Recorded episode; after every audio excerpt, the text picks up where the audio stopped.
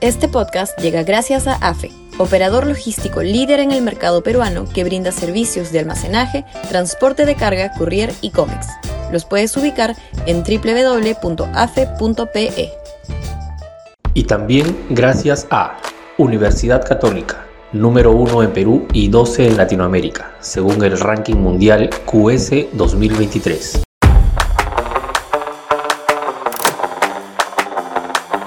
La visita de la OEA será un boomerang para Castillo. Sudaca, Perú. Buen periodismo.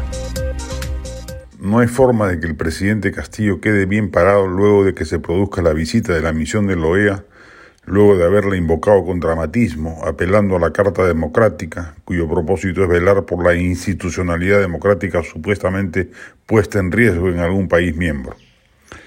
El primer mandatario habló y contó con el apoyo condescendiente de sus pares, señalando que había un golpe de Estado en marcha por parte del Congreso y el Ministerio Público. Claramente, la misión que nos visite verá que el legislativo actúa dentro de los márgenes de la ley, que no hay tal persecución a ministros, que estos caen, como anoche el ministro de Salud, por sus propias tropelías corruptas y que más bien peca de torpe y desprolija a la hora de fiscalizar al régimen.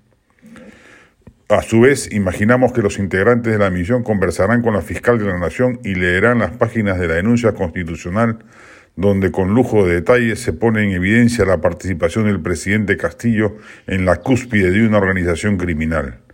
Además, apreciarán que el Ministerio Público ha seguido los cauces legales pertinentes.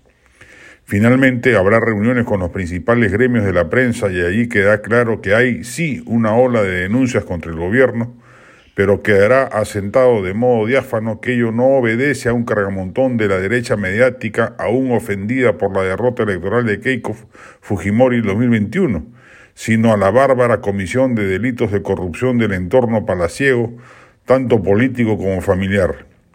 Y será bueno subrayar que más bien es, es una constante la permanente agresión de Palacio a la libertad de prensa y a los periodistas de a pie en particular. Cuando todo ello sea comprobado por la misión de la OEA, deberá concluir que ha sido burdamente engañada por un presidente mendaz y taimado que recurre a la victimización interna para subir puntos, puntos en las encuestas, pero que se ha excedido largamente de modo temerario comprometiendo al principal organismo continental en su propio edificio de mentiras. Como ya ha anticipado el portavoz del Departamento de Estado de Washington, Ned Price Estamos dando seguimiento muy de cerca a la situación política del Perú y creemos que la rendición de cuentas es vital para un sistema político democrático.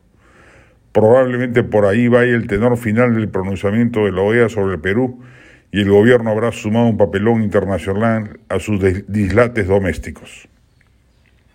Este podcast llegó gracias a AFE, operador logístico líder en el mercado peruano que brinda servicios de almacenaje, transporte de carga, courier y cómics.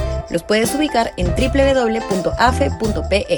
Y también gracias a Universidad Católica, número 1 en Perú y 12 en Latinoamérica, según el ranking mundial QS 2023.